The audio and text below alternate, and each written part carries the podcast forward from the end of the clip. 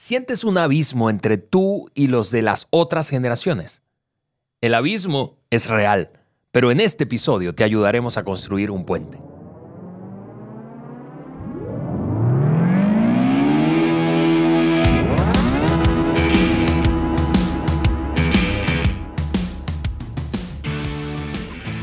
Bienvenidos al Maxwell Leadership Podcast por Juan Beriken, el podcast que agrega valor a otros líderes que multiplican ese valor en otros. Yo soy Ale Mendoza y estoy aquí en el estudio con mi gran amigo y mentor Juan Miguel Bereken. o sea, John Michael Beriken. Bueno, ya que lo comenzaste, estaba pensando, me doy cuenta que cada día estás mejorando en tu pronunciación de Maxwell Leadership Podcast. Así que gracias por ese desarrollo tuyo del inglés. Amigo, amiga. Qué gusto tenerlos con nosotros. Hoy estamos en la segunda parte de, un, de una serie que me encanta. Y Alex, ¿sabes? Me encantó tu entrada. Ese teaser que a veces decimos, porque eh, hablaste de un abismo que uno puede sentir entre, entre sí mismo y las otras generaciones. Y, y sí es real. Eh, hay, hay, muchas personas hoy día que están levantando el pañuelo blanco, levantando las manos a decir, me rindo. Yo, yo pienso en, en padres con sus hijos que, que es una sola generación, normalmente, pero, pero ya sus hijos son tan diferentes. Correcto. Y, papás que no entienden cómo, cómo llevar la relación, cómo, cómo, eh, cómo manejar eso con sus hijos. Hay CEOs, pues obviamente saliendo de COVID tuvimos ese tiempo de renuncia de, de, tantos líderes diciendo, ya, ya, yo no puedo con lo que ha habido de COVID, con, con todas las diferentes generaciones y, renunciando.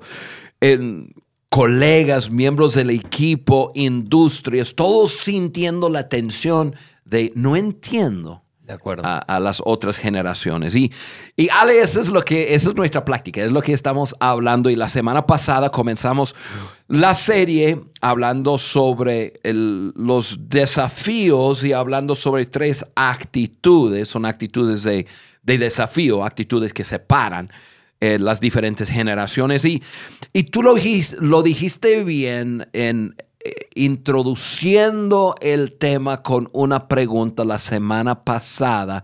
Y esa pregunta es, ¿qué tal si podemos resolver este dilema generacional y nos beneficiamos de nuestras diferentes edades, o sea, de nuestra diferencia de edades? Si podemos lograrlo, y yo creo que se puede lograr, es un tema hoy día, yo creo que en las conferencias en donde yo he estado en el último año, cuando hago una sesión de preguntas y respuestas, no ha habido ni una vez que, que una pregunta de las generaciones no ha llegado. Siempre me están preguntando, Juan, ¿qué hacemos? ¿Cómo le hacemos? Bueno, aquí en el Maxwell Leadership Podcast por su amigo Juan Beriken. Estamos contestando esa pregunta usando un contenido espectacular. Totalmente. El contenido es del doctor Tim Elmore, un amigo de Juan, un, amigo mío también. Eh, estuve en su casa este año. Últimamente tú has estado más contacto con, él que yo. Sí, así es. Y, en el episodio pasado, pasado Juan, precisamente eh, comenzamos repasando eh, eh, cómo es que se crea o, actitudes que crean, errores que crean ese abismo.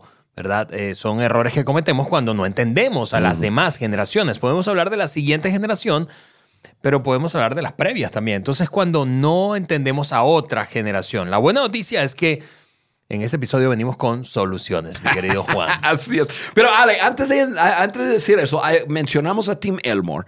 Y yo sé que estamos apenas a una semana, pero ya viene nuestro IMC y Tim Elmore va a estar uh. con nosotros en Cancún el 10 al 13 de septiembre. Em, aquí está el libro de Tim en inglés en, la en el IMC en Cancún lo vas a encontrar ya la traducción, ya el libro en español, Cerrando las brechas generacionales. Ese es el título. Es el único lugar donde lo vas a poder comprar para el resto de este año. Estamos haciendo algo especial para las personas que asistan el evento, así que busque información ahí, ahí en donde entraste a tu podcast, ahí hay información, pero no es demasiado tarde llegar al IMC, va a ser un tiempo espectacular. Totalmente. Carlos necesita mejores herramientas para conectar con nuevos clientes. Sandra está buscando oportunidades para crecer en su sector. Marcos quiere capacitar a empresas usando su conocimiento. Andrea está comprometida con su crecimiento personal. En un mundo tan competitivo, ¿cuál es tu objetivo? El International Maxwell Conference es el evento de liderazgo más importante de habla hispana. Es el lugar donde se reúnen los conferencistas más relevantes y de mayor impacto. Este año, del 10 al 13 de septiembre en Cancún, México, podrás experimentar el mayor impulso a tu propio crecimiento sumergiéndote en el ecosistema de liderazgo que te cambiará para siempre. Junto a John C. Maxwell, Tim Elmore, Mark Cole, Juan Beriken, Ismael Cala, Oso Trapa y muchos más. Dale un giro definitivo a tu año con Maxwell Leadership y el International Maxwell Conference 2023 en Cancún, México. Haz clic en el enlace y regístrate hoy mismo. Entonces, Juan, saltemos al tema porque ya sabemos lo que sabemos. Sabemos que no es fácil, ¿verdad? Este, eh, esta, eh, ese reto, desafío de estar. Esa dinámica. En, en, un mismo ambiente, coincidiendo diferentes generaciones. En este caso, por ejemplo, hablando de trabajo, ¿cómo es que en un espacio, en un mismo espacio de trabajo, una misma organización, un mismo departamento o equipo, hay baby boomers, generación X, millennials, generación Z, pero ¿cómo podemos conseguir, Juan, un terreno común? Un terreno común eh, para precisamente navegar estas aguas. Y, mira, eh, eh, pensando precisamente en el libro de Tim, Tim, Tim ha desarrollado, y yo no quiero que, supongamos nada, vamos a hablar de cinco esenciales para ganarte a alguien que no es como tú, en términos de generación. Eh, pero, pero yo no quiero suponer que todo el mundo eh, eh, logra identificar las distintas generaciones como en, esas, en esos grupos o fechas de nacimiento, ¿verdad? Y cómo son cuando se trata de ciertas actitudes o maneras de interpretar la vida. Entonces, Juan, ah, lo vamos a incluir en las notas de discusión, pero quiero que rápidamente, antes de saltar esas esenciales, compartamos con, nuestra, con nuestros amigos, escuchas y los que ven el podcast en, en, nuestro canal de YouTube, en tu canal de YouTube, eh, esta tablita que Tim ha desarrollado y que me parece magistral, súper, súper buena. Vamos, eso es un extracto apenas, en el libro está mucho más completa, pero claro. rápidamente, Juan, eh, los builders o la generación de constructores nació entre el 29 y el 45, 1929 1945, hace casi 100 años. Claro, y ah, hay pocos builders. Wow. no, no, lo, estaba pensando así, pero cuando vi la fecha y dijiste casi 100 años, yo, cierto. Así es. Y, hay una, pues, eh, e, e, esa generación tiene una cierta paradigma, o sea, eh, su narrativa es agradece que tienes empleo. O sea, en ese tiempo, si tú tenías un trabajo, pues tú fueras de la gente más súper bendecida del mundo entero. Totalmente, totalmente. Y, y, y, actitud frente a la, la, autoridad era de simplemente respetar. Uno respeta y obedece a la autoridad. Así es. Así es. No importa si estás de acuerdo o no estás de acuerdo, entiendes, no entiendes. No había vuelta de hoja. Así es. Así es. La generación baby boomers o postguerra, así lo estamos traduciendo en el libro de Tim, es la que nació entre el 46 y el 64. Es tu generación, Juan. Sí, yo, yo soy de los últimos de los últimos. Yo nací del 29 de noviembre de 64. Pero yo crecí con muchos boomers, entonces yo tengo mucha mentalidad vieja. Ok, hablando de mentalidad, de paradigma narrativa, ¿cuál, cuál, ¿cuál dirías que es la de tu generación? Claro, obvio, eso después de la Segunda Guerra Mundial estamos comenzando de nuevo, vamos a crear un mundo nuevo Y ahí es donde comenzó toda locura de que aquí hay libertad. Estamos comenzando a pintar sobre uno- una hoja en blanco y cada quien su opinión, cómo hacerlo. Y, y cuando pensamos en nuestra actitud frente a la autoridad, pensamos en reemplazarlas reemplazar la autoridad. Ahí hubo grandes rebeldías y Claro, choques. choques y bueno, toda clase de locura sucedió durante en los 60. Wow. Yo nací en una década de locura total. Claro, fue el movimiento del- de, derechos civiles fue en los 60. Claro, claro. Yo crecí, yo, yo me acuerdo de estar en la prepa, perdón, en la, en la, Secundaria, eh, no, más abajo. primaria. En la primaria, gracias. ya no me acuerdo de estar en la primaria. me acuerdo de estar en la primaria porque la- la- la- el edificio daba al, al- a la preparatoria otro edificio gigantesco. Y diariamente llegaba la policía con, con, con palos y con... co- había... abor- ¿Cómo se llama? Aborrote. Había Alboroto. alboro- alboroto, había conflicto entre, entre generaciones, entre personas, entre colores, entre, bueno, entre la gente, ¿no? Y, y me acuerdo del conflicto. Y luego yo llegué y el conflicto continuó. Yo fui parte del conflicto. Y es- eso fue nuestro tiempo. Sí, Eh, sí. eh, y, y- y nuestra generación nos, nos produjo esa Sí, forma vamos de a reemplazar esa autoridad Claro. porque esa gente no es No la que sabe. debe estar al frente. Ok, luego vino la generación X, esa de la que yo soy parte, nacidos entre el 65 y 1982. Yo, yo nací en el 76, justo en el medio. En medio. Eh, y y te- te desarrollamos un paradigma, Juan, de vida. Básicamente es, es como que finalmente el mundo nos ve. Ahora sí nos van a prestar atención, ¿no? Sí, aunque fueron pocos. Ese, eh, Claro, es- claro. fue la generación de menor cantidad de personas. De allí el nombre, por cierto. Eh, eh. Muchos no lo saben, pero el nombre Generación X es porque ahí hu- hubo un, un descenso en la tasa de natalidad por la aparición de los métodos anticonceptivos. Correcto, correcto. Y, y- y la actitud frente a la autoridad de, de ustedes básicamente es, bueno, tener que soportarla. Ni modo. Ni modo. Los boomers dominan y no, ni modo, no podemos hacer nada. Luego vinieron los millennials y tienen ese nombre porque alcanzaron su mayoría de edad en el tercer milenio. Es decir, en el 2000. Nacidos entre el 83 y el 2000. Y eso es, a- ahora eso es una generación muy grande. Muy grande. De hecho, Es es, la, la más, más grande. grande, ¿no? Sí, Así es. sí. Así es. Em, y incluso esa generación ya hoy día es la generación que está al cargo. Que- Y ese es su paradigma. o sea, sí, sí. Aquí, aquí venimos para mandar. Porque somos mayoría. Pero, ¿sabes? El- ahora que lo digo, es cierto. El- Hay esa. Yo pienso, mis hijos son milenios. Y durante su crecimiento, yo me acuerdo de estar en sus escuelas, de escuchar a maestros, de escuchar a padres y básicamente esa generación llegó para tomar control. Mm. Ahora, ahora no, ahora el asunto no gira alrededor de los adultos, todo gira alrededor de los muchachos. De Sí, y, y- y piensa en los grandes emprendimientos que han revolucionado recientemente nuestro mundo, hablando de tecnología.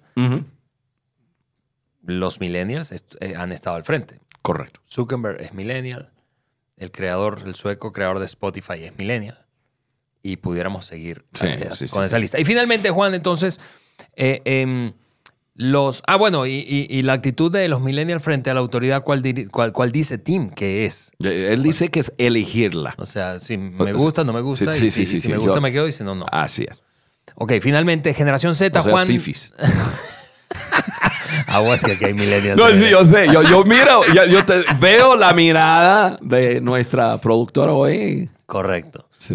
Eh, eh, generación Z eh, son aquellos nacidos después del 2000, de entre el 2001 y hasta el 2015. Es- Sí. ese- y, y- ese- y yo. y- y cuando están mis hijos. Y cuando tú piensas en el mundo en el cual nacieron, lo que ha pasado desde el año 2000 hasta ahora, tú dices, o, o simplemente, bueno, hasta, hasta 2015, tú dices, la verdad, les ha tocado muchísimo. Sí. Muchísimo. Y, y entonces, por eso su narrativo su, su, es, es sobrellevando y esperando. O sea, ahí la llevo, ojalá que Sí, mejore. sí, oye, espérate. Ok, ahí vamos, vamos, vamos, va. Ojalá las cosas mejoren. Sí, totalmente, Juan. Y en cuanto a la autoridad, su actitud es, pues no sé si la necesita. Sí, sí. Ojalá no hubiese. Dice Tim que esta es precisamente la primera generación que no necesita adultos en la historia para obtener información. Correcto.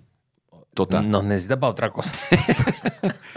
Entonces, cuando estamos hablando de generaciones, Esas son las brechas. Así Por es. eso, por eso es que decimos que hay brechas, hay un abismo. si, lo, si lo piensas bien, es un abismo. Y te repito, la tabla está en las otras, en las hoja, en la hoja de discusión y en, extendida en el libro que solamente vas a poder tener en Cancún. Así que vente a Cancún, a nuestro IMC. Pero Juan, ¿cómo cerramos esa brecha? Cinco claves rápidamente para, eh, o esenciales para ganarte a alguien que no es como tú. Número uno, gánate su confianza. Gánate la confianza. Juan, hablemos de confianza. Sí, Ale, em, yo pienso en este punto y, y es totalmente cierto. Yo como un baby boomer, yo crecí en la mayoría de mi vida en tiempos en que uno, uno esperaba cierta confianza brindada de la otra persona y así era la vida. O sea, em, yo no, yo no, yo no pensaba, bueno, tengo que ganarle la confianza para establecer una relación. La mayoría de mi vida no crecí así. Hubi- hubo confianza, o sea, cada persona, todo el mundo brindaba un cierto nivel de confianza a la otra persona. Y, este, y entonces ya comenzamos la relación basado en que hay confianza. Sí, ese mundo ya no existe. Ese mundo. En, en mi mundo, incluso, eh, eh, y eso era con toda persona, pero incluso había puestos, posiciones en que pues había un, un- un gran respeto y confianza. Pensamos en, en personas de, en, en la religión, ¿no? Un pastor, un sacerdote, un, em, cualquier persona religiosa religiosa, pensamos en doctores, pensamos en docente, pensamos en, en- en madres, o Sí. sea, personas en esas posiciones, uno les brindaba confianza. ¿Por qué? Porque si están en esa posición, son gente de confianza. De acuerdo. Yo crecí en ese mundo. Em, esa cultura ha cambiado y, y- y hay una demanda de comprobar confiabilidad antes de que pueda haber esos brotes de una relación. O sea, el mundo es totalmente lo opuesto del mundo en el cual yo crecí. Totalmente. Antes se brindaba confianza el uno al otro porque era un mundo más, ¿cómo te digo? Más seguro, más... Era parte del- de, de cómo era nuestro mundo, ¿no? Pero mucho, mucho, mucho ha cambiado. Y entiendo, yo entiendo que, que- que ahora los papás eh, dicen a sus hijos, ¡eh! No confíe Sí. en ninguna persona de tal, de, de- de este- que, que se conduce de esta forma o de otra, o, o simplemente no confía en otros. De acuerdo. No puedes confiar en otros, no puedes. Entonces, hoy día ya el mundo es diferente. Eh, tenemos que entender que si, si vas a, a tener una relación con alguien, tú tienes que asumir la responsabilidad de crear, de edificar confianza. O sea, tienes, ti- Como, tienes que, como que comenzamos con goles en contra, ¿no te parece? Correcto. Sí, hay una Voy desconfianza. perdiendo aquí 3 a 0 y yo ni sabía. Partido. Desconfianza total. Y cada, cada, yo diría lo siguiente, Ale, yo sé que estamos hablando muy en general, tenemos personas de, no sé, 20, 30 países que nos están escuchando. Cada región, cada país, cada cultura tiene su nivel, su grado. Em, en América Latina hay mucha desconfianza pero mucha. mu- la gran mayoría de las veces comenzamos, no, no- comenzamos a jugar nuestro juego ni siquiera en un campo neutral. De acuerdo. Normalmente es un campo de desconfianza. La gente desconfía de ti. Tú tienes que comprobar que eres digno de su confianza. Y cuando yo pensé en eso, y, y lo acepto, es, es cierto. Es- es una verdad de nuestros tiempos. Entonces yo, yo pienso en qué es lo que hago yo para demostrarme, hacerlo lo más que puedo para sacar como que mi, credencial de, de, confiabilidad. Tú puedes confiar en mí. Bueno, uno, vivir una vida de integridad, vivir una vida a base de valores. Em, e, e, es, una forma de ganar em, credibilidad con las personas. En, en cuanto sea posible, yo siempre, yo hablo de o llevo mi familia y mayormente mi esposa. Con, conmigo, mi esposa y yo, Carla, eh, tenemos 38 eh, años de casado y mira, hoy día poder lograr tener 38 años de casado, algo tendrías que haber hecho bien. De acuerdo. Y tendrías que haber vivido de alguna forma eh, dignamente, ¿no? Eh, y entonces trato de, hablar de mi familia, hablar de mi esposa y hablar de nuestra relación, porque los jóvenes lo escuchan y dicen, mm, mm, ah, wow, él es de la, de la minoría. Sí. ¿Sí? Y entonces es, otro punto. Y, trato de ser transparente. Tú me conoces, Ale, y, incluso en el podcast yo a mí no me da miedo hablar de cualquier cosa o, exponerme eh, frente a otros. Esto es quién soy yo. Y, creo que, creo que una de, las, de los atributos de personas que las nuevas generaciones de los millenniums y para abajo aprecian es la autenticidad. Entonces, si yo puedo ser auténtico y transparente, creo que eso me ayuda a ganar credibilidad. Así es, Juan. Gracias por compartir eso. Así que lo primero para cerrar la brecha es gánate la confianza. Número dos, para cerrar esta, esta brecha, este abismo, ¿verdad? Es establece relaciones. Establece relaciones. Juan, hablemos de de, este, de esto, de las relaciones, sé que hemos hablado en otros episodios de ello, pero, pero desde la perspectiva de generaciones. Es decir, ¿cómo puedo construir una relación con alguien que es diferente a mí en cuanto a la fecha en que nació? Sí. Y, y a lo mejor tú, Ale, que eres más joven y tienes hijos más jóvenes, a lo mejor tú puedes hablar un poco más de eso, pero lo que yo reconozco es que entre más joven, entre más abajo la generación, más nueva la generación, más importante es para esas generaciones tener buenas relaciones. Mm. O sea, parece ser diferente. ¿Por qué? Porque vivimos en un tiempo en cuando nosotros, los, las generaciones más viejas, dicen, no, esa gente no interactúa. E, ellos siempre están interactuando detrás de una pantalla y qué sé yo, pero las estadísticas nos dicen que en casa o, fuera del lugar de trabajo, o fuera del lugar donde puede haber, si las personas interactúan con otros a través de, la tecnología. Pero su verdadero deseo en el lugar de trabajo o en su familia es de tener relaciones personales. Sí, totalmente. No, y fíjate que no, no, no en vano el mismo Tim, otro, otro libro tuyo, por, suyo, por cierto, de paternidad que recomiendo mucho, se llama Madurez Artificial. Él dice que la mayor necesidad de las generaciones más jóvenes, hablando de relaciones, es precisamente la de desarrollar habilidades sociales y emocionales. Mm.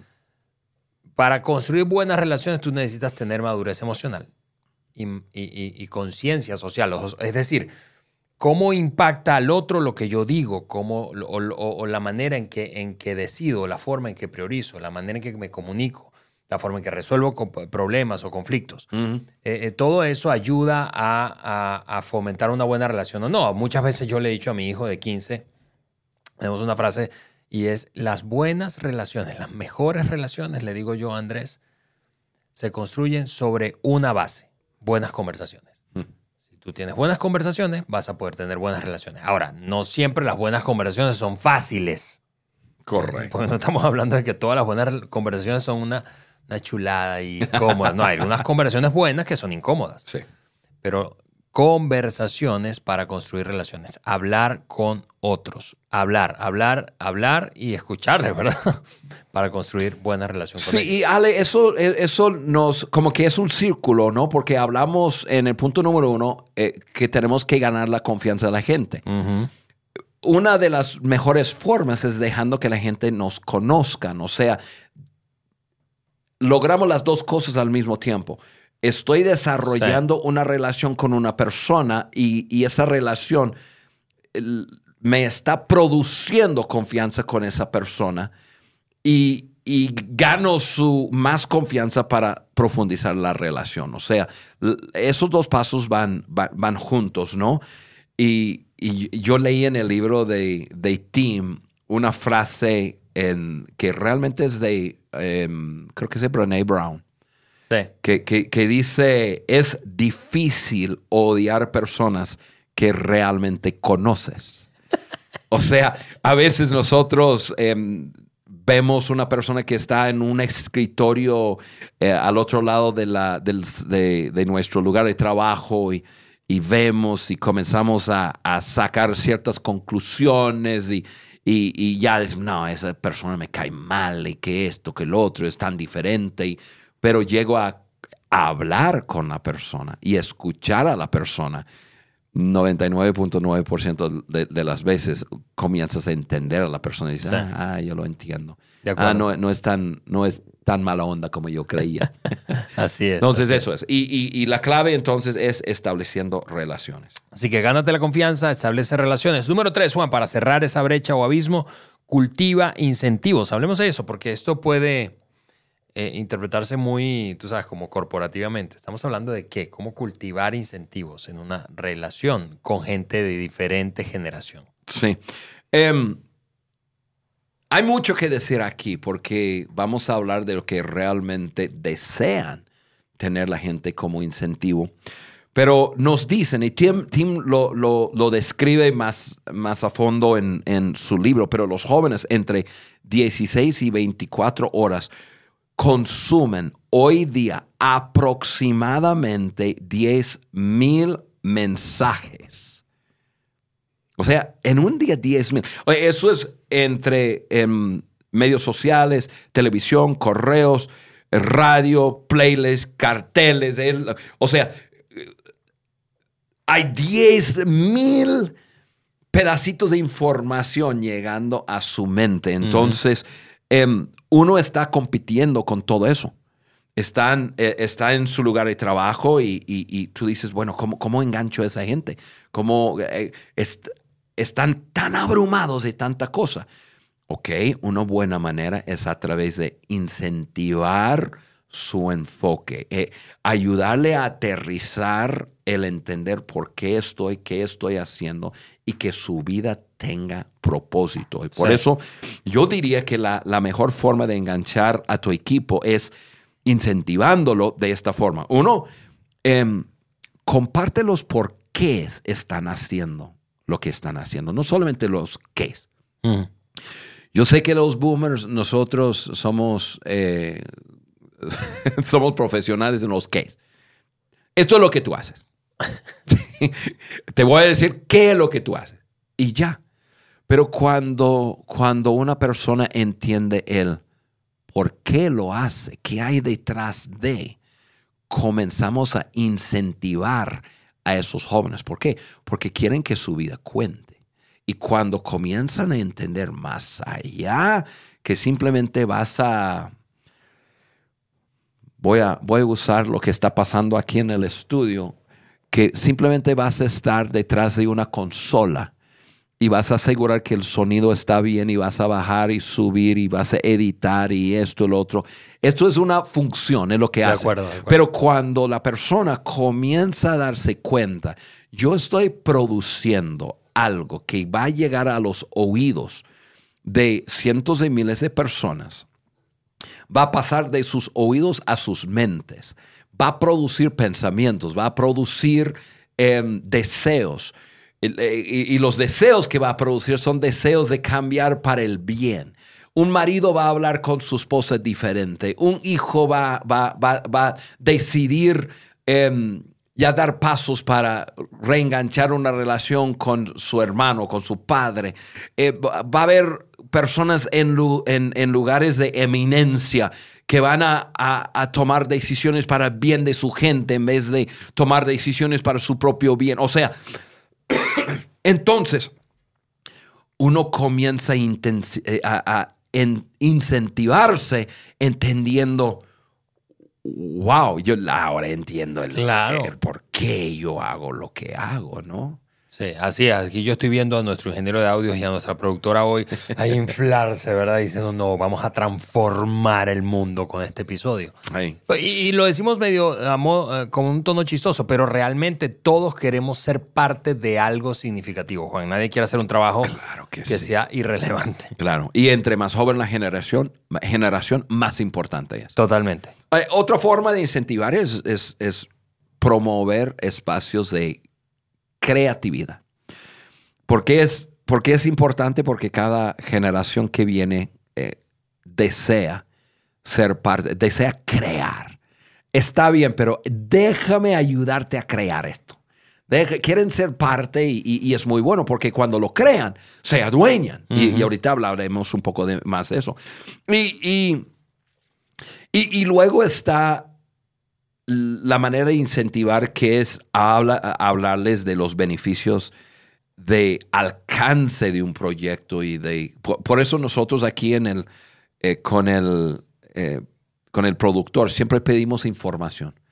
A ver, ¿cómo, cómo va el podcast? ¿Quién está escuchando? De ¿Qué está pasando? Muchas veces pedimos a los a, a- a- a la gente, a los oyentes, a los que nos están viendo en el, en el YouTube. Oye, mándanos un recado de lo que ha pa- pasado en tu vida a base de, de estar escuchando y el podcast. ¿Por qué? Porque queremos seguir incentivando las personas que son parte de este equipo que a lo mejor tú y yo, Ale, tenemos el gran privilegio de salir a, a- a viajar y, y escuchamos y donde quiera que vayamos, personas nos dicen, hey, escucho el podcast y, y me ha ayudado de tal forma. Y buscamos incentivarlos a través de que puedan escuchar lo que está pasando con este proyecto. Ta- Totalmente, Juan. Ahora, dependiendo de la generación, cada uno es motivado por cosas diferentes, hablando de, de- de- de esa perspectiva generacional. Correcto. Yo, eh, eh, yo tendré que decir los míos. los baby boomers nos motiva lo económico. Siempre ha sido así. Mm. Es, es- es una locura. El dinero, el estatus, los bonos, el, o sea, porque, porque nosotros fuimos, fuimos eh, el resultado, el producto de los de los que salían de, como mis padres, ¿no? Eh, De que- la que- escasez. sí, de un la ambiente de escasez. mucha escasez. Exactamente. Entonces nos enseñaron, hey, busca seguridad, busca donde realmente te van a pagar, porque tú, en, en su generación, muchos trabajaban y en el día de pago no había que, forma de pagarlos y entonces todo eso nos, en- no- nos enseñaron, busca un lugar estable, busca el dinero, porque el dinero es seguridad. Ahora, no estoy de acuerdo con, con que el dinero es seguridad, pero para ellos, eso era, el- en ese mundo, Claro. Eso era una verdad. Entonces, nos, in- nos incentiva mucho el- lo económico. Sí, a, a ¿Y tú, a, a mi- Ale, a mi los genera- X? a mi generación, la generación X, más bien eh, eh, es un asunto de libertad. Porque, bueno, de hecho, si, si, si rastreas un poco esa, esa, eh, el, el origen de, esa, de ese anhelo de libertad financiera, ese concepto de libertad financiera nació con los X. Pero luego ya no solamente era libertad financiera, era libertad en cuanto a flexibilidad de horarios libertad en cuanto a em, no tener que casarte con una sola actividad toda tu vida. Ale, ¿no es interesante que, que los incentivos de, la, de cada generación es como una reacción opuesto a lo de sus padres? Sí, porque claro. porque yo- a nosotros la reacción de, de nuestros padres fue, ustedes necesitan buscar estabilidad financiera y, y- busca estar en, en industrias. Mi padre siempre me decía, busca un lugar donde tú trabajas de 9 a 4 y no tienes que pensar más en ninguna otra cosa. Tú simple- simplemente busca estabilidad económico y pa, pa, pa, la siguiente generación tiene una eso. reacción a eso. Dice, yo veo a mi papá que todos los días a las 7 de la mañana se tiene que ir hasta las 4 de la tarde, todos los días, todos los días tan rutinario, qué aburrido. Yo quiero libertad. Y entonces aprende. Así Qué es, loco. así es, así es. Los millennials, en cambio, tú lo decías un poco antes, eh, eh, son motivados mucho más por el- el- el- el- la trascendencia, que el trabajo haga una diferencia. De hecho, muchos incluso no están pensando tanto en, en cuando se trata de escoger o cambiarse de trabajo. eh, eh, en salarios más que en experiencia. ¿Qué experiencia me Correcto. va a brindar esto? ¿A Sí. dónde, dónde me va a llevar? ¿Qué, qué, qué, qué, qué, impacto está causando el trabajo? Sí. Y mis hijos y tus nietos, la generación Z, eh, son motivados por la hiperconectividad. Es decir, llegan a un lugar y no Tú quieres pasado tres, castigar- tres tú- minutos. y ¿Tú dicen, quieres "Estoy castigar a aburrido". tus hijos? Claro, Desconéctalos. 24. Mira, ayer yo llegué de, de- de- de un viaje de trabajo y, y- y llegué y Eliana, mi esposa, me dijo, bueno, ya encontré una manera de que lean. O sea, lean, lean libros. Si no lees al- a- algo, una porción de un libro diariamente, 24 horas sin teléfono. No, no, No me vayan a crucificar, ¿verdad? Se Este, fueron a la, padre- a la biblioteca de- para retirar libros ya de una vez. Exactamente. Ah, bueno, no hay bibliotecas hoy día. Ok, Juan, número cuatro, cuarta, eh, cuarta acción práctica para cerrar ese abismo o brecha. Dale sentido de apropiación. Esta palabra en español no se usa mucho, pero es, es, eh, es, el- es- es una traducción de una palabra muy utilizada en inglés que es ownership. ¿cierto? Ownership, sí. Ok, sentido de adueñamiento. Adueñamiento. Eh, eh, eh, eso es. Y, y Ale, cuando una persona o un equipo está empoderado con una meta clara y tiene libertad de desarrollar la manera en que la va a alcanzar, sienten dueños. Correcto. Sí, Em, el problema es que mi generación creció diciendo, aprendiendo que hay que decir a la gente qué hacer. Entonces, no solamente, y yo, No, tú eres incapaz de hacer eso. O, sea, mi forma de ser es decirte qué vas a hacer y cómo hacerlo. Y yo soy, mira, si hay un pecado en mi vida, y, mis hijos, mis hijos todos se ríen porque yo digo, ok, quiero que, que barres el patio. Te voy a enseñar cómo. Entonces yo, yo agarro la escoba y cuando mis hijos estaban pequeños, eh, eh, ellos sabían que yo iba a barrer todo el patio enseñándoles cómo. Y entonces, y, entonces llegó a ser como que la, la- la gran cosa entre nosotros, que cuando yo le digo a una persona qué hacer y le enseño cómo, yo voy a hacer todo el trabajo. Y eso está mal. Cuando leí el punto de, de, de Tim aquí y yo dije, ok, dos estilos. El estilo prescriptivo, le decimos a nuestros equipos lo que tienen que hacer y les explicamos cómo hacerlo. Y dije, "Hijo, eso soy yo. Eso es como un médico. El médico te dice, eso es lo que vas a tomar y, y, y, y, así como Sí, lo vas a sí, tomar. sí. O sea, ahí tú solo obedeces. Ahora, hoy día, si nosotros queremos hacer conexión con, con nuestros equipos, con otras generaciones, que sea más descriptivo. O sea, describimos a nuestros equipos el proyecto, o sea, sus- los objetivos, y dejamos que ellos encuentran la forma cómo lograrlo. ¿Y ¿Por qué? Porque las personas apoyan lo que ayudan a crear. Totalmente. De, hecho, si tú quieres que, eh, en cambio, la brecha se haga más grande, no los dejes participar, solo diles qué hacer. Correcto. Por eso yo he dado pasos atrás en el liderazgo. Así que ahí está, adueñamiento a través, Juan, de la participación, un estilo más descriptivo, ¿cierto? Así es. Muy bien, cerramos este, este episodio, Juan, hablando del último paso, práctica esencial, ¿verdad? Para eh, que se cierre esa brecha o abismo y es ofrecer esperanza. Juan, yo sé que eso parece como muy romántico. eh, eh, y, y- y mira, puedo pensar que para un builder o un baby boomer es- es- era, era, o sea, muy difícil, o sea, no, no era natural, es lo que quiero decir, ofrecer esperanza. ¿A quién resuelva su, su encuentra es. esperanza por su cuenta? Así, así crecí yo. ¿Cuál es para yo tengo que producir mi propia esperanza? Exactamente. Pero ¿sabes qué, Ale? Em, de los puntos que vimos hoy, pues obviamente el desarrollar confianza, que hablamos del primer punto, y luego ofrecer esperanza. Ahora sí, déjame hablar un poco porque, porque ese es un punto mío. yo, yo ya que aprendí que puedo ser portador de esperanza para mm. otros, yo digo, wow, eso lo puedo hacer yo. Yo, yo lucho con, con, otras cosas, pero e, eso lo puedo hacer. Y entre más joven la generación, más, más necesita escuchar de sus superiores, por decirlo así, pero no, no, no en jerarquías, más, más bien en gente más grande. Dales esperanza. Sí.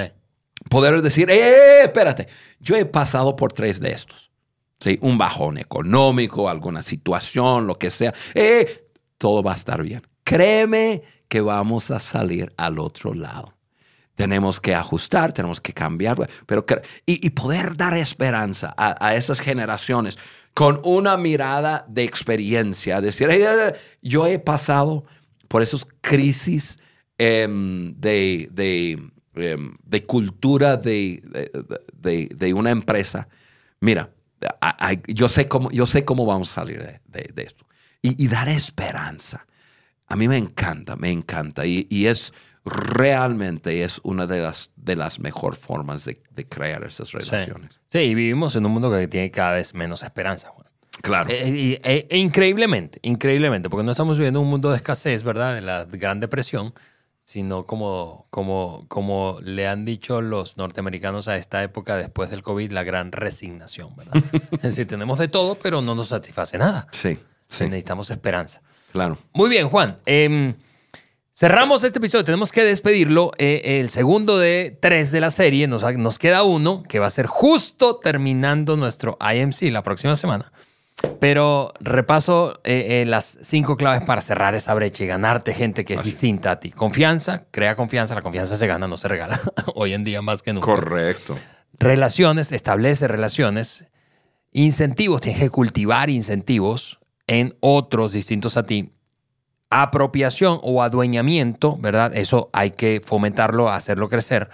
Y finalmente, esperanza. Ofrece esperanza a quienes están alrededor de ti, independientemente de cuál sea su generación, pero particularmente y más especialmente a quienes son más jóvenes. De esa manera, la brecha se va a ir cerrando y el abismo no va a ser tan grande. Ale, lo que estamos viendo es espectacular, la verdad. Yo estoy, yo estoy aprendiendo mucho de, de Team y el contenido que estamos dando y espero que te está ayudando a ti bastante y que estás haciendo como yo los ajustes que necesitas para poder navegar bien en el mundo en el cual vivimos con muchas generaciones presentes. Totalmente. Nos despedimos amigos, anticipando el cierre de esta serie que va a estar buenísimo dentro de ocho días más. Yo soy Ale Mendoza y aquí con mi amigo Juan despedimos otro episodio del Maxwell Leadership Podcast por Juan Beric. Chao.